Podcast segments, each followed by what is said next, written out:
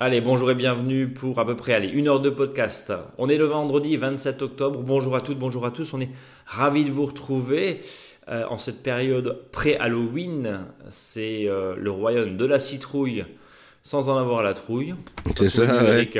Salut Ouais. Salut, euh, salut Brice. Ça va ouais, très bien. euh, ouais, ouais, c'est. Tu voulais non. rebondir sur, cette, sur ce lancement absolument pas préparé et très nul, c'est ça? Ah, mais non, pas du tout. Je disais. euh, euh, non, je me suis dit, je croyais que tu allais me dire Halloween et moi j'ai dit, j'aurais dû dire ici trouille, mais bon. Ah, tu, tu veux la refaire? Halloween? Non, non, non, ça va, c'est bien. Tu m'aurais dit à l'hôpital, je t'aurais dit ici stite, hein, mais On va arrêter là peut-être, non? On va arrêter. ouais. Allez, on va arrêter là. Bon, bonjour quand même. Euh, alors, bienvenue, bienvenue donc dans, dans ce podcast, je le disais il y a quelques instants. Un podcast évidemment autour du tempo jardin comme d'habitude, de aller 5-6 questions euh, auditeurs. On n'a pas eu beaucoup de questions ces derniers temps. Euh, et puis, euh, un podcast autour du dossier de la semaine consacré à... Alors le dossier de la semaine, euh, c'est cons- alors euh, de plus en plus euh, les dossiers de la semaine, c'est par rapport à des, questions, euh, voilà, de rencontres d'ici et là de, personnes, de jardiniers, de jardinières. Et on m'avait posé une question, voilà. c'est bien gentil, Eric, de nous conseiller de toujours mettre des noisetiers, voilà, des, des, arbres, enfin, dans la haie champêtre qui sont très gros, en fin de compte, hein, parce qu'un noisetier, c'est en 7-8 mètres, hein, facile, des fois et ou des sureaux, mais des fois, on dit, bah, nous, on n'a pas besoin, on a un petit jardin et on voudrait faire ce même type de haie, mais on aimerait bien avoir des arbustes plus petits. Donc une mini euh, haie, c'est ça Ouais, une haie, voilà, nourricière, voilà, qui peut aussi bien servir pour euh, que- grappiller quelques petits fruits, mais aussi, ça peut aussi servir aux oiseaux et compagnie. Et justement, euh, la- l'arbrisseau euh, que je donne souvent en- et qui est vraiment très facile, c'est le casseiller ou caseiller, hein, selon le nom qu'on l'indique. hein. Ok, on entend une voix rauque, Eric. Pourtant, il n'est pas 7h du matin. Comme Non, euh, non, non, non, non. Tu es malade? Euh, pff, voilà, je, je, je gratte de la gorge, quoi, c'est bon. hein. Tu grattes de la gorge. Bah écoute, on va essayer de tenir quand même presque une heure oui, en grattant aller. de la gorge. Ça va. Euh, une soupe de courgettes, euh, une soupe de courgettes, une soupe de courge, pardon, cette Ouais. saison.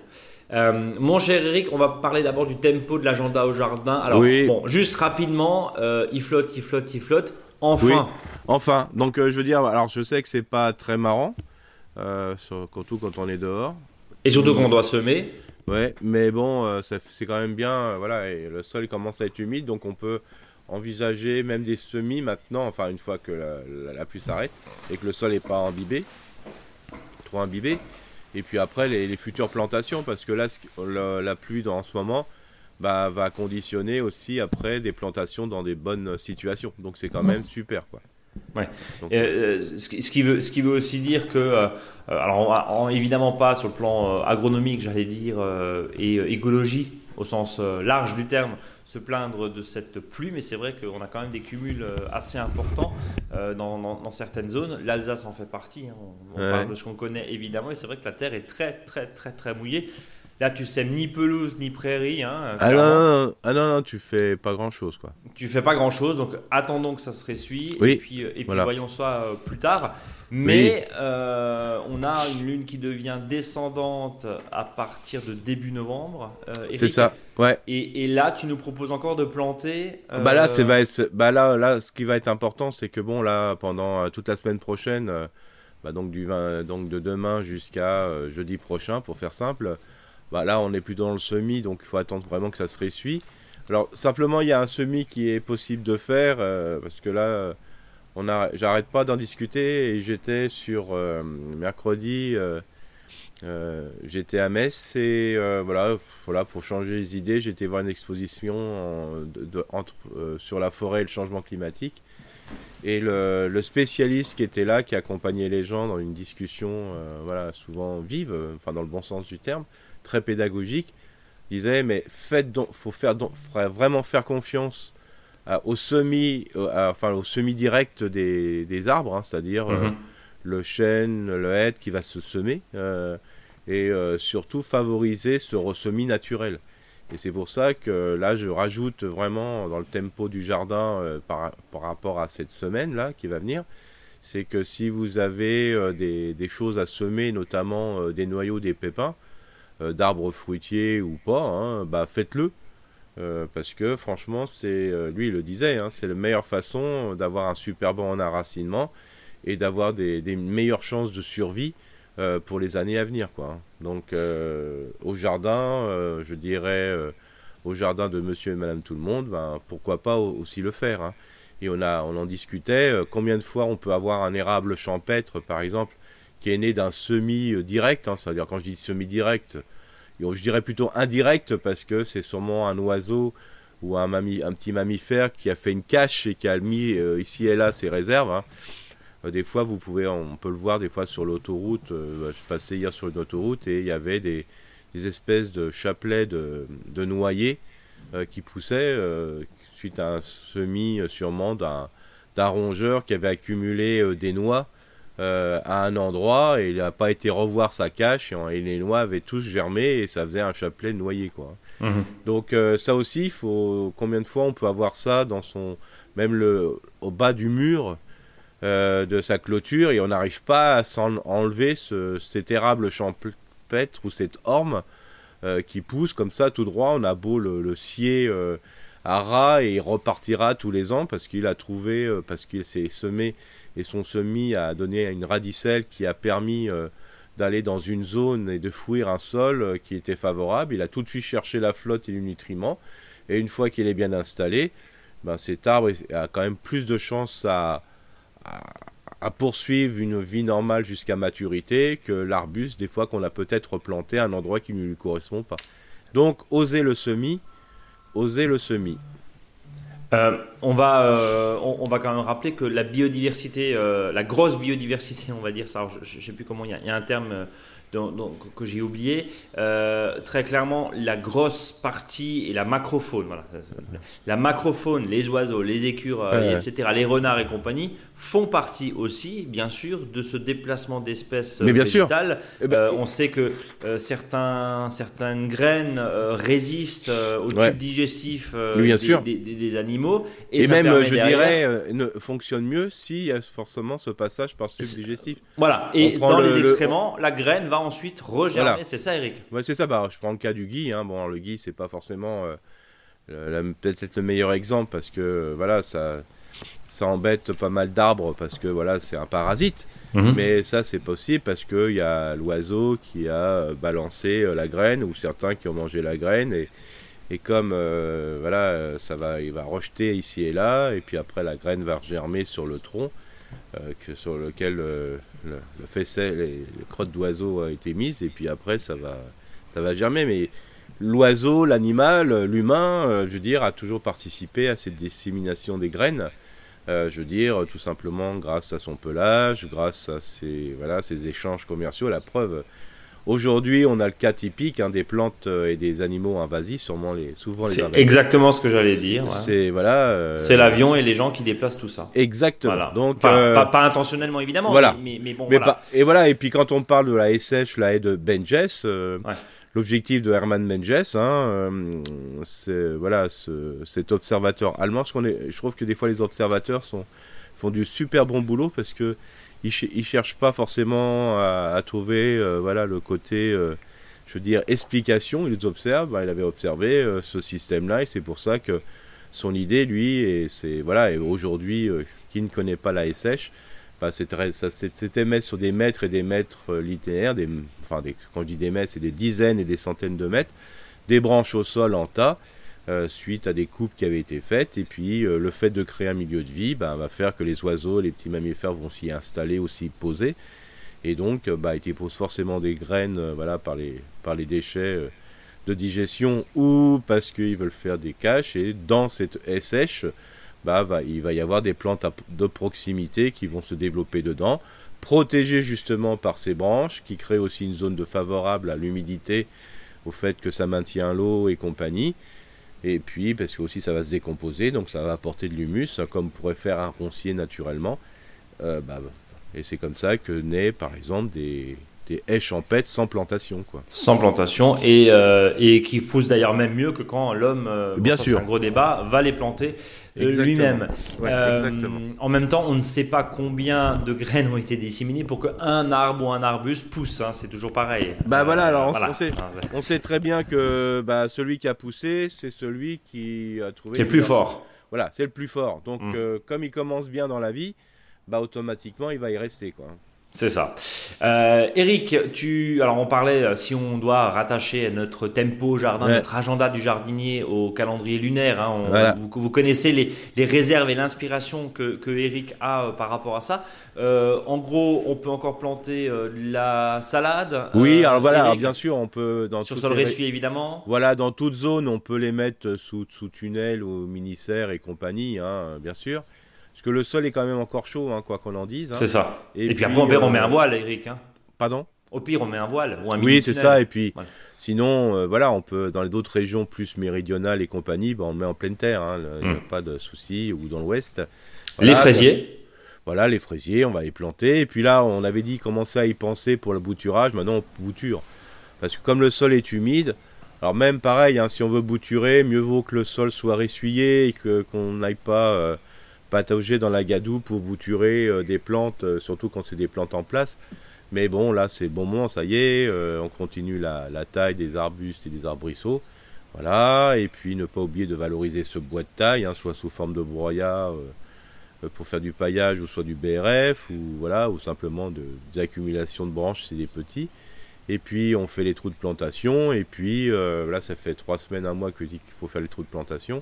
C'est ça. Bon, maintenant on peut même y planter les arbres, hein, voilà. Voilà, chez les pépiniéristes, c'était un peu, compliqué cette année, euh, voilà, parce que dans certains secteurs, notamment dans nos secteurs, ben, comme le sol était dur et dur, ben, c'était compliqué de sortir les arbres.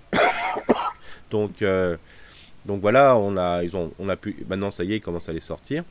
Justement, ce fameux euh, technicien de l'ONF en discutait, il dit voilà, aujourd'hui, même si on voulait planter et replanter, si les conditions euh, étaient exceptionnelles en 2024, 2025 et compagnie, on n'aurait même, on n'aurait même pas assez d'arbres pour replanter. Donc, d'où l'importance de faire euh, confiance au, se- au semis. hein. Donc, euh, voilà. Ah oui, oui, tu veux dire l'outil, enfin la pépinière, les pépinières de France n'auraient même pas assez de matériel. Et Voilà, on Végétal. pourrait, voilà, on pourrait imaginer qu'on se dit, bah voilà, pendant 2-3 ans, mais tous les moyens possibles, on, arra- on arrose chaque arbre pour le. On peut même pas planter en forêt, par exemple. Euh, pour ceux Ouais. qui ont une parcelle de forêt à replanter, on peut pas parce qu'il y a, y a- y a pas beaucoup, enfin, il y a pas assez de matériaux. il y a- y y pénurie euh, de Voilà. Bah, on, voit déjà les arbres fruitiers, c'est compliqué. euh, Ouais. Donc, euh, on- on sait que l'État a un grand plan ambitieux. Hein, oui, alors, voilà, de voilà. plantation de haies, euh, sachant Ouais. que la moitié a crevé cette année. Non, je dis plaisante, mais c'est pas gay, mais voilà. C'est pas, c'est pas, c'est pas fameux. Euh, Eric, est-ce que tu as d'autres choses à rajouter sur le tempo du jardin ou est-ce qu'on passe Non, aux non, non, questions mais, des là, mais auditeurs surtout, euh, allez voir vos voisins pour. euh, parce que là, les feuilles tombent, commencent, commencent vraiment à bien tomber. Les gens commencent à avoir beaucoup de déchets. Ils commencent, euh, il y en a certains qui commencent déjà à être en panique parce que ça y est, ça, ça va salir les trottoirs, ça va salir, remplir un peu les gouttières. Donc, euh, bah, sauver ces gens en panique, hein, faut pas les laisser comme ça. Euh, bah, Récupérer leurs feuilles. Ouais, récupérer Ouais, leurs c'est feuilles, ça. hein, ou de, de même donner-leur un petit coup de main pour balayer devant leur terrasse s'il faut. C'est- oui, pa- pardon, vas-y, Eric. Non, parce que ça, comme ça, ça les, ça les calme un peu. Et euh, non, mais il faut pas oublier, il faut leur dire aussi que c'est l'automne, hein, c'est normal.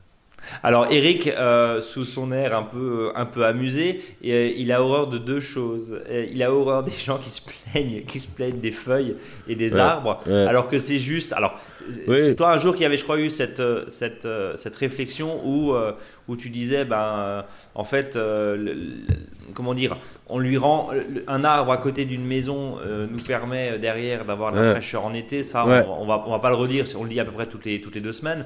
Mais, mais c'est vrai qu'on a aussi un, un double effet, c'est-à-dire que euh, il nous rend un peu l'appareil où effectivement bah, il nous embête entre guillemets avec ses feuilles et c'est un Ouais. peu euh, euh, le fait de lui rendre euh, Ouais. de lui rendre la monnaie de sa pièce. C'est la contrepartie on va dire ça comme ça. Ouais, c'est marrant parce que ouais, et, euh, on, on a enfin nous là euh, euh, au bureau on a un énorme marronnier. Alors le marronnier je dis toujours il nous embête trois fois. Euh, il nous embête euh, l'été avec euh, ses fleurs, il nous embête euh, l'automne avec ses bogues de châtaigne, euh, et Dieu sait que ça pique, et il nous embête un petit peu plus, un petit peu plus tard, vers novembre, avec toutes ses feuilles. Il est immense, hein, il fait euh, je sais plus combien de mètres, mais qu'est-ce que c'est frais l'été? Bah et, oui, non, mais- et- et- et en fait, tu te rends compte que, alors encore une fois, là c'est une critique entre guillemets, sans opposer personne, mais euh, il y a quand même un espèce de, pas de tabou, mais un espèce Ah ouais, de gêne vis-à-vis des arbres en milieu urbain. C'est Ah ouais, c'est- hallucinant. Non, Euh, le nombre de gens qui me disent, mais faut le couper, il est trop grand. Mais c'est quoi le problème? Non mais, Euh, euh, non mais je sais. Et le truc c'est que maintenant votre arbre va tomber, mais euh, va tomber, mais comme il est jamais Alors- tombé, il y a grande chance qu'il tombe pas quoi. Alors, il y a votre arbre va tomber, il y a oh, ça vous fait du boulot. hein. Ouais. Alors, ça, c'est véridique, hein, encore une fois, Ouais. c'est pas une critique vers- envers mes voisins, mais, mais, chaque Ouais. fois je leur oppose, j'ai fait, mais attends, juste, euh, euh, on a la terrasse à côté, euh, moi je gagne au moins 10 degrés, Ah oui. honnêtement, en dessous. Ça, c'est la réalité. Alors, oui, effectivement, ils nous enquiquinent trois fois dans l'année, et alors, c'est pas grave. C'est pas grave. Et je terminerai même, après, c'est peut-être à nous de s'adapter. Euh, alors, effectivement, il nous remplit les gouttières. Bah, dans les gouttières, on met, on met des gros hérissons, hein, euh, comme, on, comme on dit. Ça marche très bien, petit conseil. Euh, ça marche très bien. Et voilà. Et un petit coup de râteau tous les deux jours pour enlever les feuilles ou les bogues de châtaigne. Et c'est tout. On n'a pas besoin de l'arroser. Il faut, faut l'entretenir un petit peu. Mais, mais qu'est-ce que c'est bien d'avoir du frais. Ah ouais, Et- non, non, et- mais. Et, et je pense que les deux dernières années qui viennent de passer nous donnent euh, Bien sûr. un peu raison là-dedans. Je sais pas. Bah oui, oui, est-ce oui, que, oui. est-ce que tu ressembles aussi la même chose ou... Ah ouais, ouais, non, mais c'est c'est Oh, c'est hein, compliqué les c'est- feuilles. hein. Oh, ah, là c'est là. Oh, les feuilles, il y en a euh. partout. hein. Ça, Ah ouais, c'est c'est sûr que voilà. euh, Alors c'est sûr que nous, nous, on fait notre popo euh, dans les toilettes, donc ça met au même endroit. Euh, L'arbre, il a besoin de ça pour le sol. Alors bien sûr, s'il y avait les sols qui étaient moins minéralisés comme c'est l'est aujourd'hui, ben le, le déchet organique qui tombe sur le sol, ça serait même plus facile à gérer, quoi. Mais comme Et- tout le monde a du macadam partout, euh, bah moi le premier, hein, quand j'ai acheté la maison, euh, devant, bah, bah voilà, ça pose problème. euh, les trottoirs sont il y a du macadam. bah, sans parler des gens qui font beaucoup de jardins minéraux. Bon, alors là, quand il y a les feuilles qui tombent dessus, pour eux, c'est une catastrophe parce que Ouais. s'il y a des déchets organiques qui tombent sur les minéraux, ben déjà Ça un, fait le des caillou taches. va- ça fait les cailloux vont verdir parce que va Ouais. s'installer une, une biodiversité végétale et qui commence par les algues, le lichen et compagnie. Euh, ça, comme il y a souvent eu une bâche qui a été mise euh, entre la terre euh, et les cailloux, et ben, ben, la, la déchet, organique va se décomposer et ça va faire une couche de matière organique sur la bâche et ça va faire repousser l'herbe. Voilà, mais dans la vraie vie, je dirais naturelle, c'est comme ça que ça se passe. hein, donc, de toute façon, on a essayé de lutter contre, euh, bah, contre l'environnement et on voit bien que ça donne ce que ça donne. Donc, essayons pour une fois d'aller avec et peut-être que ça se passera mieux. Quoi. Il y, a, il y vraiment un malaise, hein. alors sans faire de la psycho de comptoir, mais il, y a vraiment, il y a vraiment un malaise vis-à-vis de l'arbre, comme tu Ouais. disais, en milieu urbain, Ah oui, alors que derrière, ça fait 10 ans que euh, tout le monde cherche à déminéraliser, à remettre du végétal, etc. Ah, Mais il y a encore des personnes qui sont... Alors pardon, je sais pas si c'est une question de génération. Eric, on n'a pas tout à fait le même âge, mais, mais on, a vraiment, euh, on, a, on a vraiment cette espèce de d'embêtement, pour dire les choses, Ouais. vis-à-vis des feuilles. Ah mais ça vous donne du boulot. Ah Ah, mais non, ça mais- donne du boulot. Ça donne du boulot euh, aux employés municipaux de ramasser des feuilles. Et, Ouais. et après, ah bah j'ai des pommiers et sur ma et sur ma pelouse j'ai des feuilles partout. Eric, tu me le confirmes. Ouais. Sauf si ça nous dérange. Sauf si ça nous dérange. Quand on a une petite prairie, on a les feuilles des arbres qui tombent par terre. Est-ce que c'est grave de les laisser au sol? Ah bah non, il faut me les laisser au sol parce qu'automatiquement ils sont dévorés par eux-mêmes euh, une, biodi- une biodiversité active qui fait que même si ces feuilles sont malades, bah, comme ils sont dévorés par les bestioles, bah, c'est aseptisé après. Donc. Donc tu es en train de nous dire qu'au final, des feuilles de pommier sur la pelouse, c'est pas si Ouais. grave. Bah non, c'est pas si grave, et puis ça va pas, on passe à coup de tondeuse. Hein. Mais moi là, je tombe juste dans la limite, euh, là je vais bientôt râler hein, sur les feuilles, hein, parce qu'à partir de 60 ans, tout le monde gueule. Ouais. C'est impressionnant, hein, je, je le dis. Hein, euh, Ouais, mais c'est fou. Là, fou, je reviens de, je reviens de Metz, hein, j'en reparle. euh, et là, donc, soit je vois c'est une ville qui est hyper verte, des arbres partout. euh, bon, ben, je, d'un seul coup, je voyais des agents communaux qui étaient là. euh, bon, euh, j'ai fait l'autre fois une intervention avec Monsieur Arbre de, de Metz. Ouais. Et euh, là, je les voyais, je disais, oh là là, qu'est-ce qu'ils vont s'en prendre plein la tête parce qu'il y a des arbres, il y a des feuilles qui tombent, mais par contre, euh, les îlots de fraîcheur, le fait que ça diminue la mortalité en ville, hein, des gens, hein, je parle pas des arbres. Mhm. C'est tout ça, bah, c'est c'est vraiment un plus. Et qu'est-ce qu'ils ont eu raison à un moment, ces services, de planter des arbres, quoi. hein. C'est euh, juste la contrepartie. Voilà. Alors Ouais. chacun pense ce qu'il veut, mais Ouais, on est là aussi pour. euh, bien sûr. pour, pour secouer un petit peu les choses. Et, Ouais. et- et, bah, vous, voilà, vous êtes d'accord ou pas d'accord avec ce que ce qu'on- vous dit? Dites-le nous, ça nous intéresse d'avoir des, des retours justement. Ouais. Euh, Cette espèce de, de match des générations sur. Ah oui, euh, c'est- terrible. hein. Parce que ça va être de pire. Attendez, ça va être de pire en pire. Parce que là, tous les élus veulent planter des arbres partout. Oh là là, Ah on ouais, va avoir une avalanche de feuilles. On va se faire submerger par toutes les feuilles. Et, Euh, et, tu, et Brice, tu me connais comme mon côté qui est pas forcément très religieux. Hein. Oui. Là, j'ai visité pas mal d'églises à, à Metz parce qu'il y avait des expositions sur Cocteau. Euh, et là, quand on voit les, les vitraux et compagnie des uns et des autres, où la végétation mais, fait partie intégrante de la vie, Hmm. euh, de Bon, on y revient l'information quand même, qui sont données euh, sur les vitraux. Donc, euh, je veux dire, euh, voilà. euh, on y revient quand même, Eric. mais oui, bien sûr, il faut. Alors, je dis pas qu'il faut aller dans les églises pour regarder les vitraux, mais je veux dire, c'est une image du passé euh, et de maintenant, hein, parce que dans les vi- les vitraux, c'est pas que des ancêtres, hein, euh, c'est pas que ancestral, comme je dis toujours. hein, Il y, a, il y a du très contemporain, mais le végétal fait quand même partie intégrante. Alors, je veux dire, et dans toutes les religions. Donc, euh, Bon, on y Allez, revient. Il faut y on aller. referme la, la parenthèse sur Voilà, les on va arbres répondre et- aux et- on va répondre aux et On va questions. répondre aux questions et on va s'envoler avec un avion euh, à hydrogène vers l'Australie. Ouais, Ça aussi, c'est magique. ouais, L'industrie, l'industrie aéronautique qui, qui se voit vert dans quelques années. ouais. Euh, la même qui disait oh, bah, on s'attend à une reprise du trafic après le Covid en 2024-2025. Ouais. Oui, mais en fait, c'est pas du tout ce qu'on vous demande. Bref, euh, ça c'est fait. Euh, rebonjour d'Australie plutôt, avec Mireille qui nous dit Premièrement, je vous remercie pour votre réponse à une question posée il y a quelques semaines. Merci pour vos précieux conseils. Cette fois-ci, des questions de charançon des arbres fruitiers, en particulier des arbres fruitiers à noyaux. Ouais. Toujours en Australie, j'ai fait la surveillance d'un petit verger ouais. la nouaison des pêchers était exceptionnelle, les fruits se formaient, se gonflaient, puis montraient des taches de pourriture avant de finalement tomber des arbres. Pas de surprise de trouver des larves dans ces fruits jetés. Alors je connais les traitements à base d'argile pulvérisés autour du, Ouais. autour du moment, au moment de la, de la- de la nouaison, pardon, euh, Ouais. ainsi que l'emploi des nématodes, genre Stener rema. Ouais. Mais est-ce que vous avez quelques conseils de prévention biologique contre ce ravageur? Alors déjà, on parle du charançon. ouais. Qu'est-ce qu'on fait? Alors, on va, on va rappeler hein, euh, les, les- j'allais dire les, les dégâts, les dommages du charançon, Eric? Bah, souvent, euh, ce qui se passe, c'est bah, tous, ces tous ces insectes piqueurs. hein, on peut mettre aussi euh, la, la punaise dedans et qui fait des gros dégâts en ce moment euh, un peu partout. hein, on l'a bien vu, notamment dans les, Petits fruits, tomates les et compagnie. fruits et compagnie, Voilà. hein, bah, tout ce qui fait piqûre fait euh, qu'il y a intrusion de maladies. hein, donc, euh, donc euh, voilà.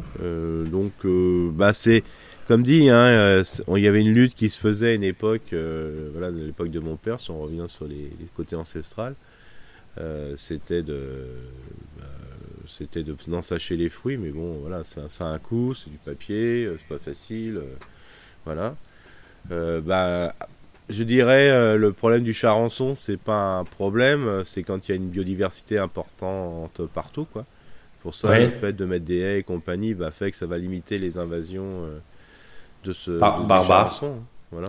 Oui, oui, mais, mais alors ça, c'est plutôt à, à moyen terme parce que. Ouais, c'est ça, ouais. Et peut-être Mireille n'a pas du tout la possibilité de mettre une haie, ça, euh, autour de ses fruitiers. Euh, mais mais euh, il y, y a quoi comme traitement entre guillemets ou, ou comme moyen de prévention Enfin, mis chez le à part part- le sachet enfin, je veux dire, en Australie, je sais pas ce qui est autorisé, mais en tout cas, euh, ici, il n'y a, il y a pas de, il a pas de possibilité, il y a pas de traitement possible. Quoi. Ouais, c'est nématode, Voilà. argile pour baisser un peu la Ouais, pression voilà, et puis sachet quoi. Ouais, c'est ça, c'est, c'est, il n'y a pas plus que, il y a pas plus que ça. hein. Alors après, on peut faire des infusions à, à partir de plantes dites euh, bah, aromatiques, mais quand il y a une véritable invasion, euh, autant de faire pipi sur la pêche, quoi. Franchement, c'est. Ouais. Voilà. En plus, euh, le problème, c'est que c'est tous ces insectes piqueurs, euh, ou suceurs, piqueurs, suceurs ou piqueurs, ils affectent pas simplement les fruits, aussi c'est les feuilles. hein, euh, c'est ça, ça pique aussi les, bien sûr les feuilles, donc ça limite la, la photosynthèse jusqu'à faire tomber des feuilles plus précocement, quoi. Donc l'i- l'idée aujourd'hui, alors ce que Mireille nous disait, hein, Ouais. c'est euh, l'argile. Bon, visiblement c'est pas suffisant. Les nématodes qui permettent quand même d'assainir à un certain Ouais. niveau euh, Bah, le milieu, même si c'est pas 100% de réussite. Et, et- et puis dernier point, alors c'est un peu comme le carpo, hein, je, je, je, je, diverge un peu vers le, vers le carpo caps. Euh, bah, le sachet reste malheureusement le meilleur moyen, très Bah, ouais, fastidieux. c'est voilà, c'est mais bon, on va pas en mettre sur les feuilles, on va pas en mettre. euh, euh, voilà, c'est compliqué, quoi. hein, euh. On te sent sécher un peu là sur le. Ouais, sur non le- mais c'est vrai, non mais je veux dire tous ces gros insectes, euh, que ça soit les grosses punaises vertes qu'on connaissait même chez nous en France depuis une Ouais. éternité, hein, je parle Ouais. même pas euh, des punaises diaboliques et compagnie, euh, bah c'est compliqué. Hein. Hier je me suis couché, j'en avais 5 dans la chambre. Euh, bon ils m'ont ils m'ont rien- rien affecté ce matin, mais le truc c'est qu'on voit très bien que bah il n'y a pas de parasites de ces insectes à part des micro-parasites, c'est-à-dire que les gros euh, le- les gros trucs ne sont pas forcément mangés par des insectes, par des bestioles plus grosses. C'est souvent des, des, ins- des, des- des acteurs plus petits. Bah, c'est pour ça les nématodes, ou ça peut être euh, d'autres insectes, euh, qui- enfin d'autres, je veux dire, animaux. Piqueur suceur, ouais. Des, voilà, des microscopiques qui peuvent parasiter ces insectes. hein. C'est pour limiter leur, leur prolifération, mais euh, bah, quand il y a un gros. Les hannetons, on le voit bien. hein. Les, les hannetons, ben, c'est compliqué de, de lutter contre. Euh, on le voit bien aussi sur les dorifores. euh, c'est des, des centaines d'années que les dorifores, ben, ça pose problème. Ouais. Il n'y a pas eu d'oiseaux, des choses comme ça qui vont manger les dorifores. Dès que ça devient très gros, dès, dès qu'il y a une carapace, dès qu'ils sont pas cons, hein, les, ces gros, ces gros insectes, ils ont une capacité à, à se mettre en situation qui fait qu'ils sont pas, voilà, qu'ils sont pas embêtés par, euh, par autre chose, quoi. Bon, Euh, voilà Mireille, donc effectivement, euh, Voilà. Eric nous le confirme, hein, bah, les nématodes, l'argile ou le sachet. Et Oui, puis, voilà. euh, en, espérant que. Alors, ce qui est important aussi, c'est de, de pouvoir, dès que vous trouvez des solutions, pour repérer les insectes. Des fois, on ne sait Mhm. pas pourquoi on a des problèmes. Et des fois, des- le fait de les capturer. C'est pour ça, des fois, des pièges à insectes, c'est assez intéressant. C'est pas parce que ça va lutter contre vraiment, mais c'est pour déjà les repérer. C'est déjà pas mal de savoir par En quoi, détection, euh, quoi. Voilà. Par exemple, euh, bah, euh, des fois, de mettre un drap, un drap blanc, voilà.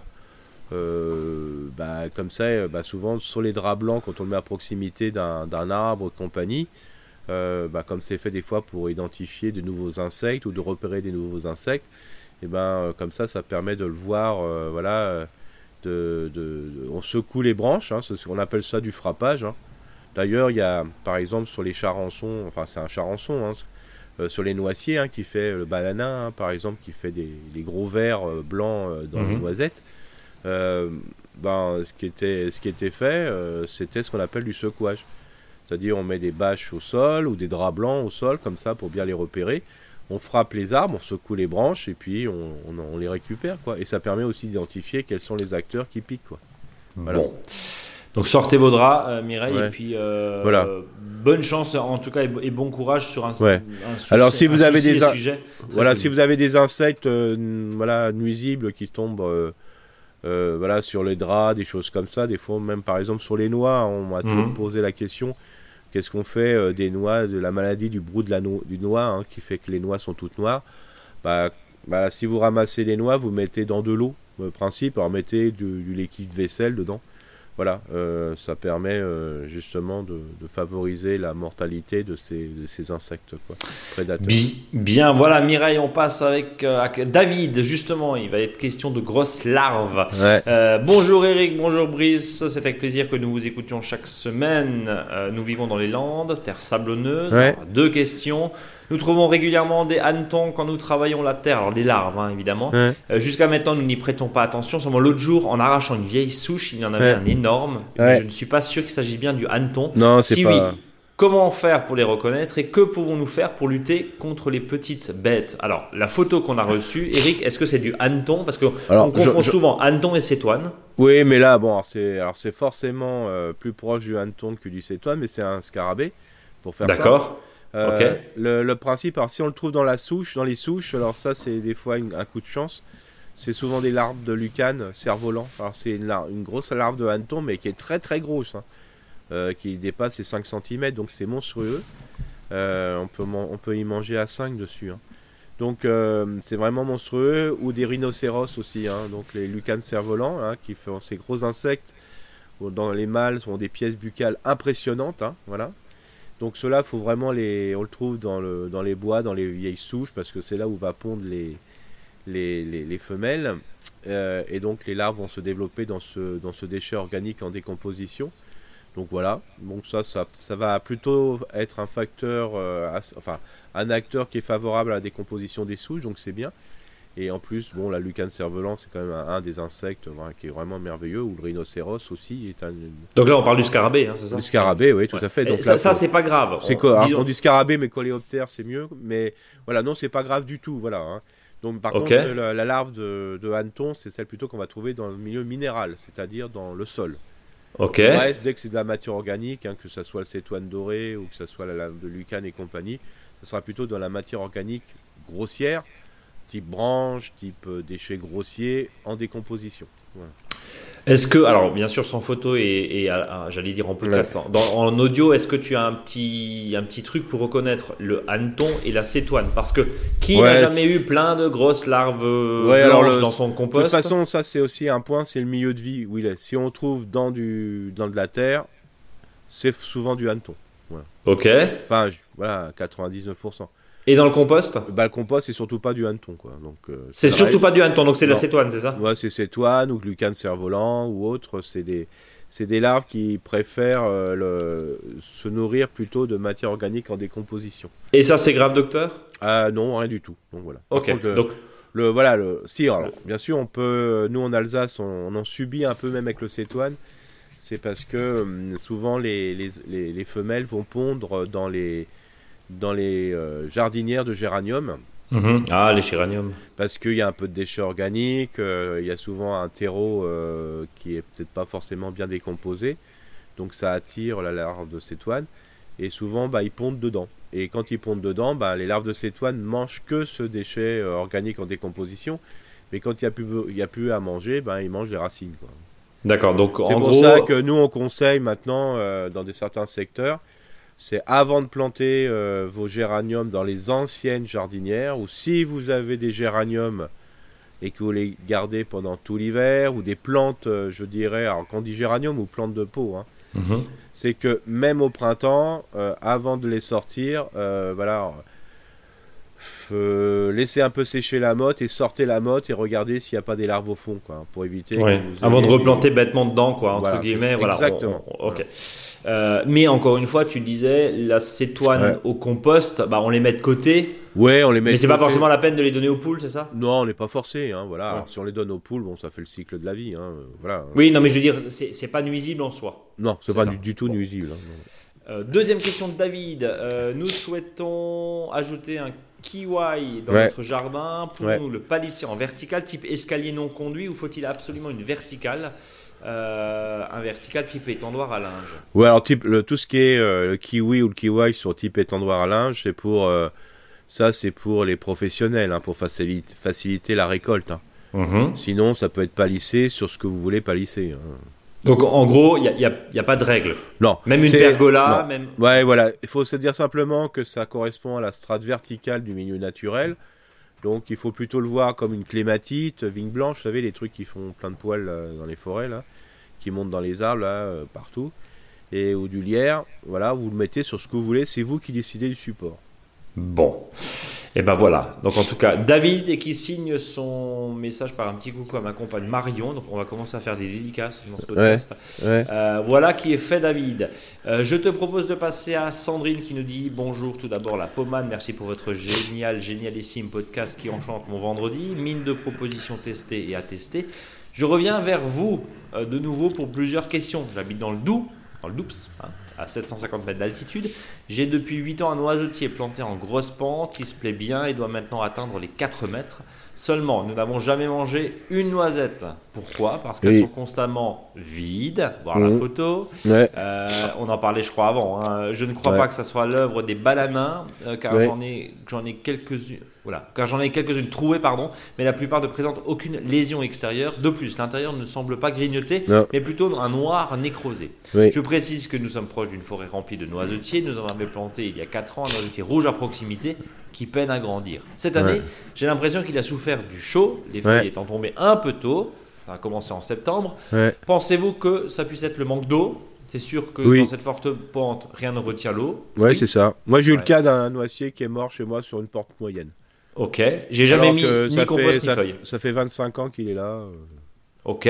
J'ai jamais mis ni compost ni euh, feuille. Ouais. Euh, une réaction là-dessus? Bah, alors, alors, il faut toujours, euh, voilà, c'est toujours dommage qu'un arbre meure, comme je dis toujours. Mais il faut pas oublier que ceux qui meurent comme ça, par exemple, ont une capacité de régénération qui est assez forte. Notamment le noisier. Il a sûrement fait des nouvelles pousses, je dirais, à la base, qui vont reprendre le dessus, quoi. Ok. Voilà. Donc, il y a de grandes chances que ça revienne. ça? Bah, ça revient parce que souvent, bah, voilà, c'est un système un peu, voilà, les, les, il y a des nouveaux des pistes comme ces basitones, il y a des fois des, des pousses qui vont revenir du pied Hmm. et une simple pousse. euh, Alors, faut bien enlever les branches globalement, hein, euh, euh, voilà. Alors, les branches qui ont été, euh, voilà, euh, qui sont mortes, euh, voilà, souvent parce que sûrement il y a eu un problème de sécheresse à cet endroit-là. Bah, ces branches-là, bah, moi, ce que je propose, c'est de mettre des fagots. C'est-à-dire de, de laisser branches qui sont là, bah, de les mettre au sol, les couper en petits morceaux de bois, alors selon le style de la personne, hein, vous mettez ça propre ou en bazar, vous faites ce que vous voulez. Euh, ça va permettre de, voilà, le noisier, c'est un bois qui se décompose très rapidement et ça va améliorer les qualités du sol et ça va faire de l'ombre au sol. Donc euh, voilà, des fois des, arbres morts, ça peut être intéressant de les laisser sur place, sauf si c'est vraiment par maladie. Alors là, bon, bah voilà, c'est vous maintenez la maladie, mais souvent, euh, voilà, c'est dans ce cas-là, le- les feuilles desséchées, donc on, crée de la masse végétale morte, comme si c'était une sèche, pour faire simple, et le noisier va Mhm. repasser à travers. Euh, et, là question- aussi, et là aussi, le noisier, il faut pas oublier aussi, bon là, dans le cas de la, de la question, c'était de dire, bah souvent, mes noisiers ne produisent pas beaucoup. Euh, faut pas oublier que souvent, les, quand on a un noisier, bah, à proximité, on a d'autres noisiers qui sont nés de la germination de noisettes qu'on a laissées au sol. La question est toute bête, Eric. Euh, les, noisetiers qui sont, euh, qui sont nécrosés, qui sont ouvertes? Ça c'est ça c'est une des maladies caractéristiques du noisier, hein, euh, voilà. Donc je me rappelle plus le nom, hein, qui doit finir en yose, hein, voilà. Ok. Les maladies. Euh, voilà. Alors souvent, ben, c'est voilà, c'est d'année en année, ça se propage, quoi. Bon, si la- l'auditeur ou l'auditrice dit qu'il y en a pas mal à proximité, c'est curieux parce qu'en principe, euh, voilà, ça devrait être un terrain qui est favorable. Moi, ce que je propose, alors c'est sûr, des fois, les noisiers dits sauvages ont des petites noisettes, hein, il n'y a pas grand-chose dedans. On préfère plus des coudriers euh, qui ont des, des belles, euh, des belles noisettes, notamment les rouges que j'adore, moi, au niveau du goût. Voilà. Tous ces problèmes de maladie, c'est de me faire un traitement à base de, de cuivre, hein, mais bon, voilà. Euh, voilà. Même sur un noisetier qui est Même un arbre sur un noisier, ça vaut sauvage, peut-être-. Voilà, je veux dire, si tous les noisiers, de- tous ces noisiers ça comme- sont comme ça, ça vaut peut-être le coup à l'automne là d'en faire un. Quoi. Ok. Voilà. Euh, On n'est pas favorable pour le cuivre, mais voilà, voilà euh, s'il faut euh, à un moment euh, ben, casser le, le rythme euh, voilà, pernicieux, euh, autant de, de le faire une fois. Quoi. Deuxième question, ayant planté un figuier goutte d'or en toute conscience Ouais. qu'il s'agissait d'un coup de poker vu la région, donc Ouais. on rappelle hein, dans le Doubs, Ouais. à 750 mètres d'altitude. Ouais, c'est haut, hein, c'est quand même haut là. hein. J'ai sur vos conseils réalisé une SH autour. Ouais. Ma question était maintenant, comme il est sur tige, est-ce que je dois le couvrir d'un voile d'hivernage qui reposerait sur des tuteurs ou est-ce que ça risquerait de lui emmener plus d'humidité qu'autre chose? Ah, ah. Euh, je sais pas. J'en sais rien. Je. Enfin, je vois. Enfin, couvrir un figuier. euh, Waouh. Pas très Moi, je- grand visiblement. hein. Moi, c'est quand même. Faut quand même un drôle de voile. Et puis. Voilà. Alors. Après, euh, comme dit, hein, à 750 mètres, hein, moi j'ai toujours 500 mètres, c'est c'est haut. Alors 750 mètres, euh, voilà. Euh, voilà. euh, si c'est il y a une belle exposition, voilà, peut-être que ça donnera. hein, voilà. Donc le, le défi de Sandrine là, c'est peut-être d'arriver à faire passer l'hiver à son Ouais. figuier. Ouais, bon, le figuier va passer. Hein. Après, même s'il gèle, il repartira du pied. Mais alors, ça veut dire que les fruits, euh, ça va être. Il va pas forcément, il va pas forcément produire. Ouais, quoi. Bon. exactement. Donc en tout cas. Sandrine, vous avez réussi à planter euh, Eric parce que là, euh, faut-il le couvrir d'un voile? Euh, Je sais Il pas, y, a, je- il y a du pour et du contre, visiblement. J'en sais rien parce que voilà, c'est pas par habitude. C'est enfin, c'est comme si on dirait on va couvrir un noisier, on va couvrir. Ouais, ouais, ça se fait pas. couvrir, Ça c'est toujours pas compliqué normal. parce que les figuiers, ça peut quand même pousser haut. Hein, donc, ça veut dire que c'est une énorme voile. Il faut mettre une super structure. Et encore, c'est pas forcément ça qui va favoriser. euh, des Ouais, parce que si t'as un petit coup de vent, si t'as un petit coup de vent Ouais. d'hiver, euh, t'en as partout quoi. Ouais, c'est ça. C'est. Euh, J'en sais rien. Je regarde, Troisième. je regarde dans la littérature ce qu'ils disent, mais ça me dit rien. Quoi, donc. Bon. Troisième question, j'ai plusieurs cerisiers du Japon ainsi que des Oui. pruniers qui ont des lésions sur les troncs et sur les branches. Vous Ouais. envoyé une photo, hein, Sandrine. Pensez-vous Ouais. que ce soit des coups de soleil Si je les protéger avec de l'argile, à quelle période le faire S'agit-il aussi de coups de soleil sur les branches Et dans ce cas-là, comment faire J'ai pas envie de, badigeonner tous mes arbres. Merci beaucoup pour vos réponses que j'aurai grand plaisir à écouter. Alors, comment protéger le tronc et les charpentières Il y a un article sur notre blog, Eric. Et entre autres, Ouais. qu'est-ce que tu racontes? Bah là, le, disons que donc ce qui serait intéressant, c'est alors c'est pas forcément à cette période de l'année, mais plutôt au printemps, hein, c'est de, de badigeonner avec de la terre, hein, tout simplement.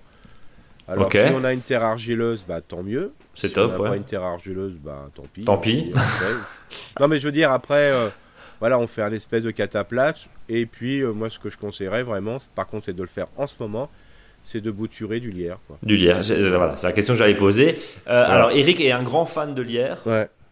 Euh, alors, le lierre jusqu'aux charpentières, hein, C'est ça, c'est-à-dire jusqu'au démarrage, même si vous avez un, un mognon de lierre, c'est-à-dire vous avez une espèce du lierre qui va jusqu'à 1m50, bah ça va jusqu'à 1m50, point. hein.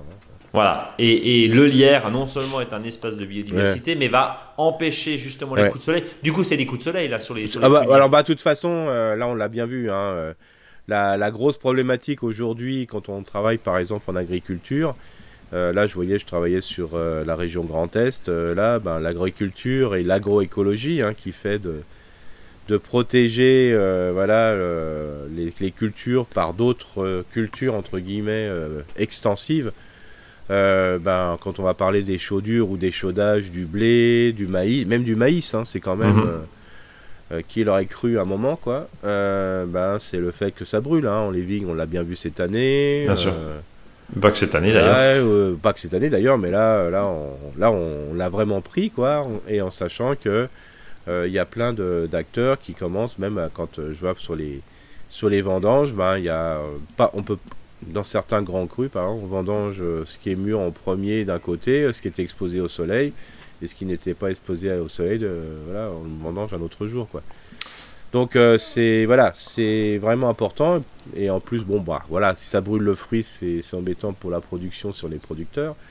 Mais ce qui est embêtant, c'est quand ça brûle la structure, quoi. Et les arbres fruitiers, par exemple, ou les arbres d'ornement, surtout ceux qui ne sont pas en bosquet, en massif. Donc j'invite euh, les gens, les auditeurs, les auditrices, c'est euh, quand vous allez faire un aménagement, pensez à, par exemple, si vous avez un tronc de, de l'arbre ou de, de l'arbuste qui fait alors, vraiment les arbres à tronc, hein, ce qui est moins le, cas des arbres ce qu'en CP, hein, parce que les feuilles viennent du bas. Euh, quand il y a un arbre à tronc, euh, il y a, voilà, les branches euh, commencent qu'à partir de 1m20, 1m50, 1m80, 2m, 3m, voire plus. Mm. Bah, planter des, des plantes autour euh, qui ont à peu près cette hauteur. Voilà, comme ça, ça va faire de l'ombre portée sur les troncs. Et euh, en réalité, les arbustes, euh, les arbrisseaux, les sous-arbrisseaux, euh, par leur présence, vont protéger celui qui est derrière. Voilà. Voilà, Sandrine, en, en- en l'occurrence. Ouais. Euh, Alors quand donc- je dis sur les troncs, si vous avez un grand, un large tronc, je peux parler de l'auditeur précédent qui mettait des kiwai. Bah, si c'est un tronc qui est bien, voilà, où il y a une belle, un bel ensoleillement dessus, vous pouvez mettre du kiwai. Hein. On pas pour derrière, voilà, pour euh, protéger le tronc. pour quoi. protéger le tronc. On, Voilà. on est, on est d'accord. Voilà. Euh, pourquoi pas? Voilà, Sandrine. Et euh, bah, Sinon, on a vous pouvez mettre du blanc arboricole, hein, voilà. Mais... On, L'idée, c'est de protéger justement le tronc au maximum. Ouais. Euh, et puis quelques autres conseils, effectivement, sur notre blog. Euh, Florent, qui est ex-libraire de Haute-Savoie, nous dit bonjour Brice, bonjour Eric. Un grand merci tout d'abord pour la qualité de votre podcast. J'ai toujours un plaisir d'écouter vos conseils qui me permettent d'agrandir mes connaissanses sur le jardin et me donnent chaque année l'envie d'agrandir mon potager. Après les dernières pluies hein, de ces derniers jours, 100 mm en moins d'une semaine et le peu de soleil prévu, je me demandais quelle attitude avoir avec les tomates Faut-il les récolter vertes maintenant et espérer qu'elles rougissent à l'intérieur ou les laisser dehors, profiter de l'air frais? Nous avons déjà des nuits à 3-4 degrés. Lui aussi est à 700 mètres d'altitude. Ouais. Bon, moi, j'enlèverai tout. Ok. Voilà. Et euh, par contre, je faudrait que je, avant de trouver un, avant de les enlever, c'est d'avoir une zone qui est bien, bien éclairée dans la maison. Parce Mhm. que ça sert à rien de- d'accumuler des fruits, enfin les tomates à un endroit euh, s'il n'y a pas les situations favorables Pour les faire mûrir. pour les faire mûrir. Et donc euh, dès qu'une tomate commence à, au niveau de la couleur, commence à tourner, c'est-à-dire que le vert devient moins vert mais commence à être un peu plus jaune, pour faire simple, Ouais. euh, c'est sûr que ça va aller jusqu'au bout. Mais attention, on va manger de la tomate de supermarché. Hein. Ouais, ouais, tu la mets par terre, elle rebondit, quoi. On est d'accord. C'est ça. Ça n'a pas le bon, même goût, euh, c'est évident. bah voilà. Mais bon, pour faire une sauce. Voilà. Alors après, il y en a qui m'ont dit, euh, ouais, moi je fais de la confiture de tomates vertes. L'autre fois, je dis, ouais, mais bon, euh, si t'as 25, 20 kilos, ça va vite, hein, 20 kilos. Bien sûr. Des fois, sur les tomates qui restent, on est assez. là, surtout qu'il y a pas mal de gens qui me disent, les, les pieds de tomates sont surchargés encore en ce moment. Euh, bah, pff, voilà. Et puis manger que la confiture de tomates vertes, euh, bon, c'est pas mauvais, mais c'est souvent les épices qui font que ça soit bon. hein, C'est une, question de goût, en tout cas. Voilà. Euh, vie à Mais la oui, oui, ça marche. euh, alors, il y en a qui disent, il y en a qui le mettent dans du papier journal. Alors, euh, je vois pas l'intérêt. Puis bon, euh, même Bah, si ça donne du goût, l'encre. Oui, oui, mais enfin, oui, c'est vrai que les encres maintenant sont, voilà, sont plus naturelles qu'elles ne l'étaient à une, éper- à une période. Mais enfin, euh, voilà, laissez sur le bord de la fenêtre. Voilà, surveillez bien. Dès qu'elle commence à noircir la tomate, c'est pas la peine de s'exciter, faut l'acheter, hein, parce que euh, c'est qu'il y a le milieu, euh, le milieu, je veux dire. Euh, c'est, euh, vous allez avoir la maladie qui va s'installer tout de suite dessus, quoi. Et ça part très vite et ça sent très mauvais, hein, on va Oui, dire tout ça à fait. aussi. Ouais, et ça va affecter les autres. Autre question, même si j'ai pas beaucoup de place chez moi, pas de serre, peut-on sauver, que peut-on sauver et mettre en pot à l'intérieur d'une maison? Le basilic, les poivrons, Ouais, voilà. ouais, ça, ça se rentre sans aucun Bah, ça problème. peut, voilà. Ok. Euh, D'ailleurs, en ce moment, il y a, dans- vous allez dans les jardineries et pour faire Noël, euh, il y a plein de petits pois, enfin, des voilà, des, des plantes euh, avec des D'ornement. d'ornements, Mm. euh, voilà, d'intérieur qui sont des poivrons et des piments. hein. ça, vous pouvez le rentrer. Pourquoi pas Voilà. Euh, euh, Pareil sur les géraniums, hein, les, les Oui, gros géraniums qui n'ont jamais été aussi beaux. euh, franchement, on les rentre au salon. euh, Euh, voilà, ça, en sachant qu'ils vont dépérir très rapidement parce qu'ils vont avoir un coup de chaud. Alors, c'est pas vraiment un coup de chaud, c'est un coup de sécheresse, c'est-à-dire euh, c'est le manque d'humidité de l'air. Voilà. L'humidité de l'air ne fait pas de mal. Alors pour les tomates, oui, mais pour les autres plantes, c'est voilà, euh, comme ça, la plante récupère l'eau par les feuilles. hein. Bah, contre-exemple, moi j'ai réussi à les tenir toute, toute l'année. hein, euh, Enfin, pour le coup. Euh, Ouais. Alors après, je, voilà, je les ai pas hivernés, mais ils étaient tellement beaux. Ouais, ouais. Des, des, comment dire, des, des géraniums qui repoussent chaque année. Euh, pour le coup, ça y était. Alors, c'est peut-être plus humide à la Ouais. maison, je ne Ouais. sais pas. Dernière oui, puis question. après, c'est une question de température. hein. Si Ouais. vous êtes aux alentours de 22-23 degrés, là, c'est chaud. Quoi. Ah, mais nous, on est à 18. Oui, Euh, dernière question, j'ai un sumac qui a poussé tout tordu, il nous a envoyé une Ouais. photo, le tuteur n'est plus adapté, le tronc s'est un peu abîmé. Euh, je ne Ouais. sais pas si je dois accepter sa différence en le laissant tranquille, c'est beau ça comme message, ou Ouais. l'aider à pousser mieux en coupant certaines branches ou une partie du tronc. Que me conseillez-vous? Bon, la, la première version me semble pas mal. Hein. De toute façon, Accepter? euh, Ouais, parce que de toute façon, si voilà, s'il tape, il va tirer sur les branches euh, pour le redresser. Voilà, on peut le faire doucement. hein. C'est-à-dire que souvent, quand on redresse une branche, on le fait une seule fois. Et là, craque. Euh, ça craque. Euh, Mhm. Des fois, l'idéal, c'est de mettre deux piquets, hein, comme dit. Le piquet qui tient l'arbre et le deuxième piquet à côté qui va sur lequel qui va être le support pour mettre la corde pour euh, tirer tout doucement un peu ici et là. Quoi. Bon, le sumac, c'est du bois creux, hein, ça risque de péter à chaque fois. Quoi. Ok, donc vaut mieux le laisser. Ouais, de toute façon, euh, ce qu'il faut, faut pas oublier, c'est que s'il y a une zone de lumière qui est laissée sur un endroit, à un moment, vous aurez forcément une branche qui va pousser pour, euh, pour, euh, voilà, pour profiter de, cette, de cet environnement qui est plus favorable, parce qu'il y, a une zone qui est avec du soleil. Donc, voilà. Encore merci pour tous vos conseils si avisés qui nous permettent chaque semaine de nous épanouir dans nos jardins. Signé donc Laurent Merci, en merci. Haute-Savoie. Et on va terminer avec Céline qui nous dit bonjour, j'ai quelques émissions de retard, mais je vais profiter de mes vacances pour noter tous vos précieux conseils afin de les appliquer dans mon jardin. Une nouvelle fois, je viens vers vous pour avoir des conseils. Mon mari m'a construit des carrés potagers de 60 cm de haut il y a deux ans. La terre s'est bien tassée, j'ai prévu de les rehausser. Pour certains, je vais avoir un peu de terre, mais je ne sais pas faire et je ne sais pas dans quel ordre ajouter les choses. Mes carrés étant recouverts avec du foin. Hmm. Est-ce que je dois enlever le foin, Hmm. mettre du compost qui n'est pas totalement décomposé, puis la terre, puis des feuilles? Ou Hmm. mettre tous ces éléments dans un autre ordre? Alors, le principe, déjà, il faut déshabiller le sol. Donc, ça, c'est bon. Voilà. Ok. Donc enlever le foin, ou, ou les gens, il y en a qui mettent des feuilles, bah, fera, faut pas mettre les feuilles tout de suite. hein. Si vous les rehaussez, euh, commencez déjà par vous, vous occuper du sol.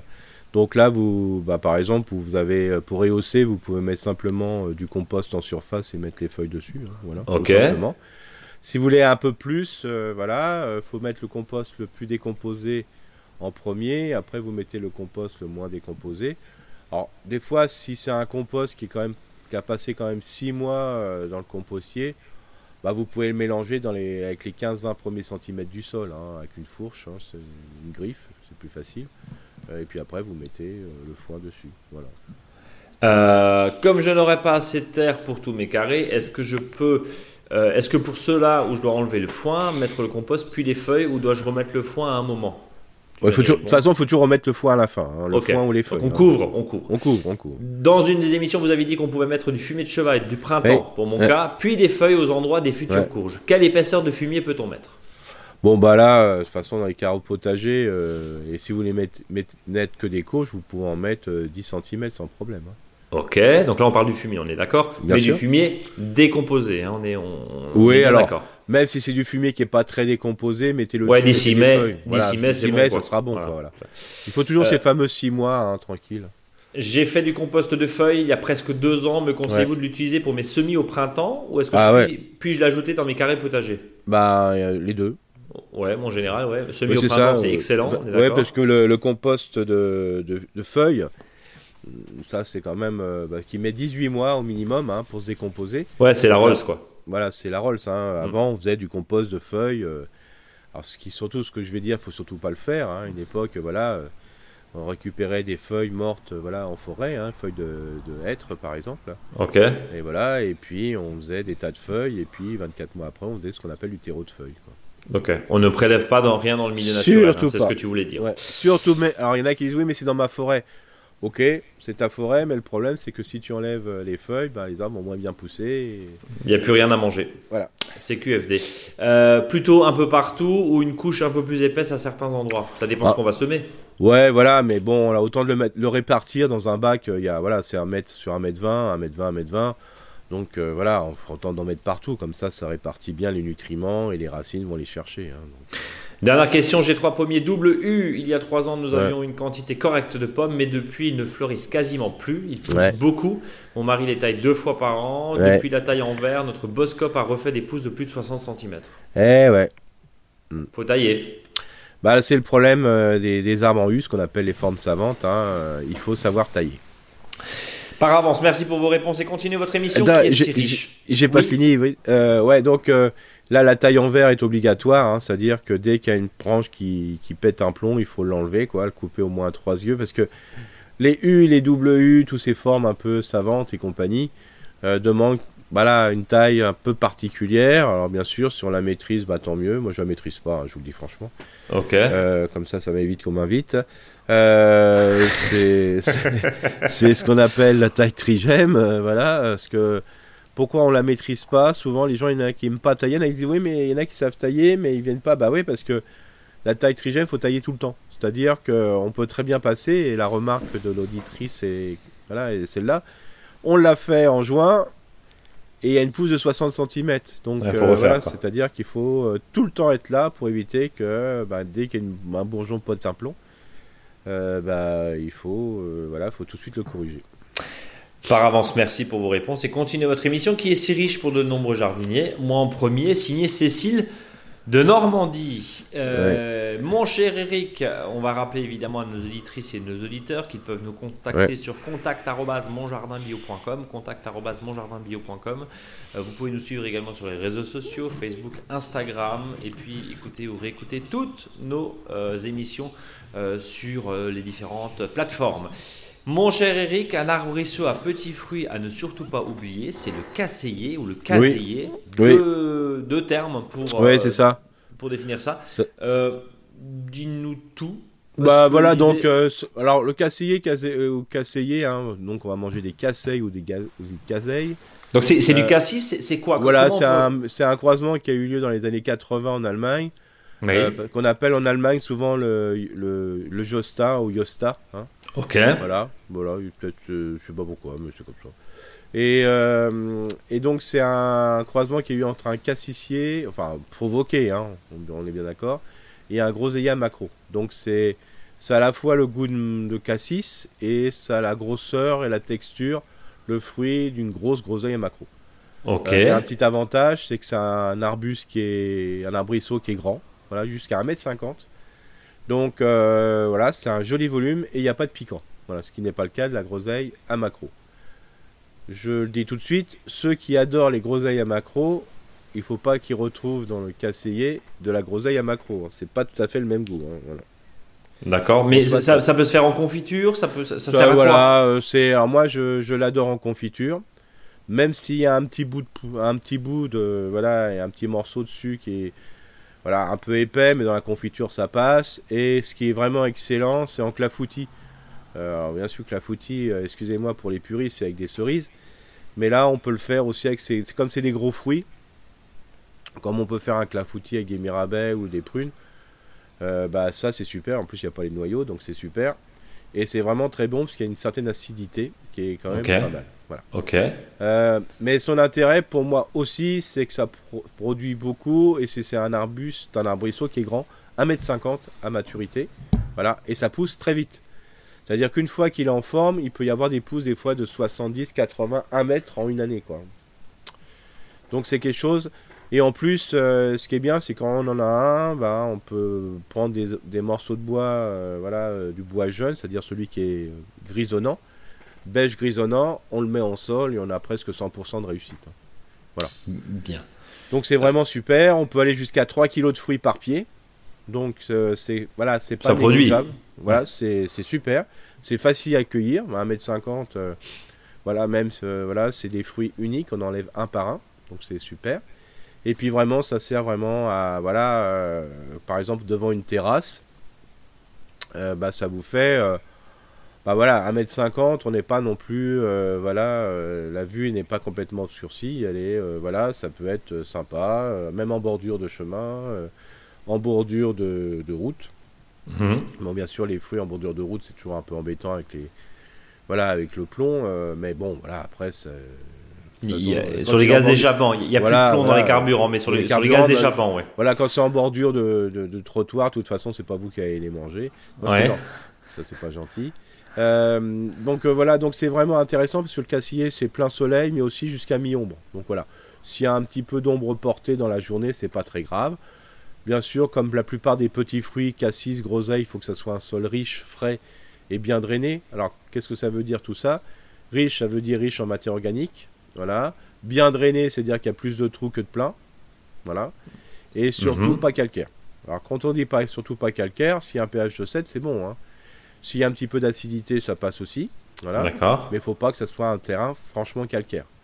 Euh, ce qui est bien aussi dans, cette, euh, dans ce- ce- cet arbrisseau, euh, c'est que bah, quand par exemple vous avez euh, 10 mètres de long, bah, avec 6-7 arbres, arbustes, vous avez fait la longueur. Voilà. Ça va très très vite. Et en moins de 2, c'est bouché. En 2-3 ans, vous avez déjà euh, une belle présence. Il faut les mettre tous les 1m20, à peu près 1m20, mais pas en dessous. Parce que voilà, et ça produit vraiment des grandes branches. hein. Et euh, si vous en voulez mettre sur deux lignes, il faut au moins les espacer de 2m50. D'accord. Donc Ça, ça nous permet se- de passer très facilement. Facilement, voilà, c'est très simple. Ok. Tous les- Comment il faut s'en occuper? Ben, Cette période-là, si vous en avez, ben, vous mettez 30 cm de feuilles au pied, n'importe quelle feuille. Voilà, Mhm. vous mettez ça. Et pour la taille, bon, on en reparlera de la taille des petits fruits, mais pour faire simple, euh, comme c'est une production sur bois de 2 ans, donc vous voyez à peu près, hein, une branche qui pousse va donner des fruits 2 ans après. Ok. Donc ça va très très vite. Il faut pas tailler comme un sauvage, quoi. Voilà. Euh, parce que sinon vous n'avez pas de fruits. Et vous avez des arbustes qui poussent dans tous les sens. Donc le but du jeu c'est laisser tranquille. Et puis au bout d'un moment, quand euh, vous voyez que ça commence à être un peu rempli, ben, euh, le bois le plus foncé c'est le bois le plus âgé. Donc vous enlevez un peu de bois foncé, tout simplement. Et puis vous dégagez bien le centre de la touffe pour que le soleil aille jusqu'en bas de manière que les repercements se fassent du bas. Mais on en reparlera avec des schémas pour les groseilliers cassissiers. De toute façon, ça, vous avez le temps jusqu'au mois de mars pour le tailler. Attention, les bourgeons sont très très gros. Donc, euh, alors au début, ils sont faciles à repérer, c'est vrai. Mais le problème, c'est que ces gros bourgeons vont vite euh, grossir. Et si vous taillez trop tardivement, par exemple fin mars, début avril, c'est pas grave, vous pouvez le faire. Par contre, euh, la structure est fragile. Parce que quand vous allez mettre vos bras musclés dedans, avec le sécateur et compagnie, vous risquez de faire tomber les bourgeons. Euh, question euh, on donne du miam euh, non, rien du tout. tous les ans? Rien du Rien, tout. rien que- du tout. que des D'accord. Ok. Que des feuilles, que des feuilles, que des feuilles, que des feuilles. D'accord. Et vous voyez, moi, cette année, par exemple, bon, bah, à proximité, j'ai mis des courges. Bah, j'ai laissé monter quelques courges dedans, ça m'a pas bousillé le groseillier, enfin les casseillers. hein, donc, D'accord. c'est pas pareil, c'est pas comme un groseillier ou un, à grappe, que ce soit des fruits rouges ou des fruits jaunes ou roses, euh, ni un cassissier. C'est vraiment quelque chose, c'est une structure beaucoup plus forte. hein.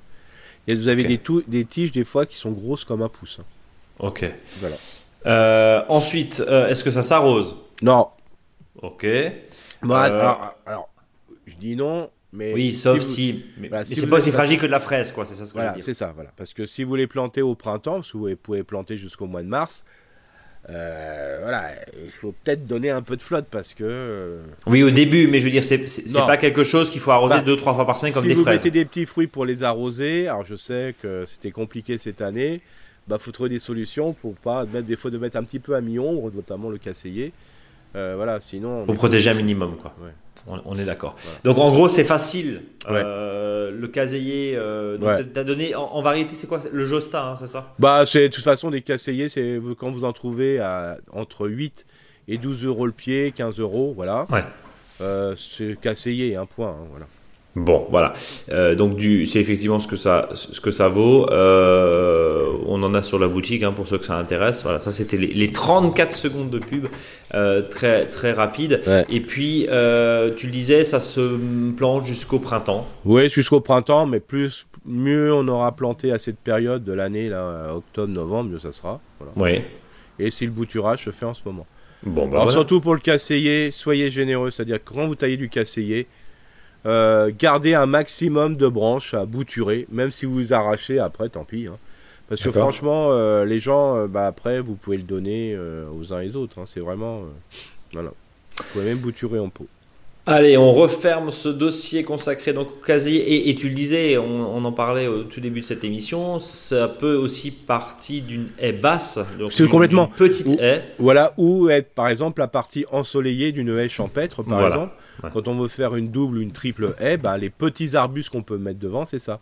Ou des fois, il y a des obligations dans des quartiers, ce qu'on appelle par exemple des éco-quartiers, de mettre euh, ce qu'on appelle une coulée verte euh, au fond de son jardin. Alors c'est super les coulées vertes, hein, bravo. Euh, moi je suis à 100%, je travaille dessus. Mais le problème, c'est que bah, si vous mettez des grands arbres au fond de votre propriété, en sachant que les parcelles sont petites, c'est bien, mais il faut aussi penser à des petits arbustes parce que le voisin qui, si euh, lui, euh, voilà, euh, bah, il n'a pas de soleil, ça pose aussi ce problème. Alors des fois, ces casseillers peuvent être une plante intermédiaire. Mhm. Par exemple, on vous dit de planter à 2 mètres de la clôture un arbre. Bah, en attendant, bah, vous pouvez mettre des casseillers. Voilà. Après, bah, peut-être que le casseiller n'aura plus assez de lumière, mais c'est pas grave. Mais le temps que l'arbre pousse, enfin le- les grands poussent, bah, vous aurez au moins des petits fruits euh, sur ceux-là. Comme vous avez bien vu, production de fruits sur bois au bout de la deuxième année. Bien, eh ben, en tout cas, on a fait le tour de la question. Si vous voulez d'autres informations, notamment sur la taille, etc., rendez-vous sur notre blog, hein, le blog monjardinbio.com, où vous avez même des schémas. Euh, tu avais fait ça il y a quelques mois, Eric, Ouais. hein, bah, enfin, Ouais, la, ouais. la saison dernière. Mais on va, on va les, on va les remettre, on les remettra euh, à temps voulu, il n'y a pas de souci. Bien, et ben voilà, comme ça, euh, comme ça tous les tous les éléments et vous avez toutes les infos. Eric, pas de podcast sans le faux dicton du jour. Ouais, voilà, bon, c'était celui-là, il était facile. Dans le sud, Cassis est plus proche des Calanques que des Casseilles. Ah, C'est rigolo ça. on dit Cassis ou Cassis d'ailleurs Je, Ah. mais voilà, à mon avis, c'est Cassis, mais Hein, voilà, On dit Chamonix ou Chamonix C'est ça, voilà. Voilà, bon. On dit, on tellement- dit Montargis. On dit Metz ou. Metz Ouais, ça. voilà. On dit Gérard Mer ou Gérard May Bon bref, on va vous laisser Ouais. là-dessus. Ouais. Merci infiniment de nous avoir suivis. Rendez-vous évidemment la semaine prochaine sur toutes les plateformes de podcast. D'ici là, abonnez-vous à notre newsletter. Rendez-vous sur Facebook, Instagram. Écoutez, réécoutez, partagez, commentez. Et puis envoyez-nous bien sûr vos questions, commentaires, réactions sur contact.monjardinbio.com. Mon cher Eric, le mot de la fin Bah, c'est parti, on peut tout planter. C'était le même que la semaine dernière. hein. Bah ouais, mais ça va être. Donc c'est reparti. On peut tout planter. c'est reparti, voilà, on peut tout planter parce Ouais. que le sol est encore mieux que la semaine dernière parce que le sol est un peu plus humide. Enfin là, ça colle. Hein. Ça colle, bah voilà, attendez que ça se ressuie, mais voilà, faut y aller parce que. Faut pas rester là, monsieur. Allez, c'est parti. À la prochaine. Salut à tous.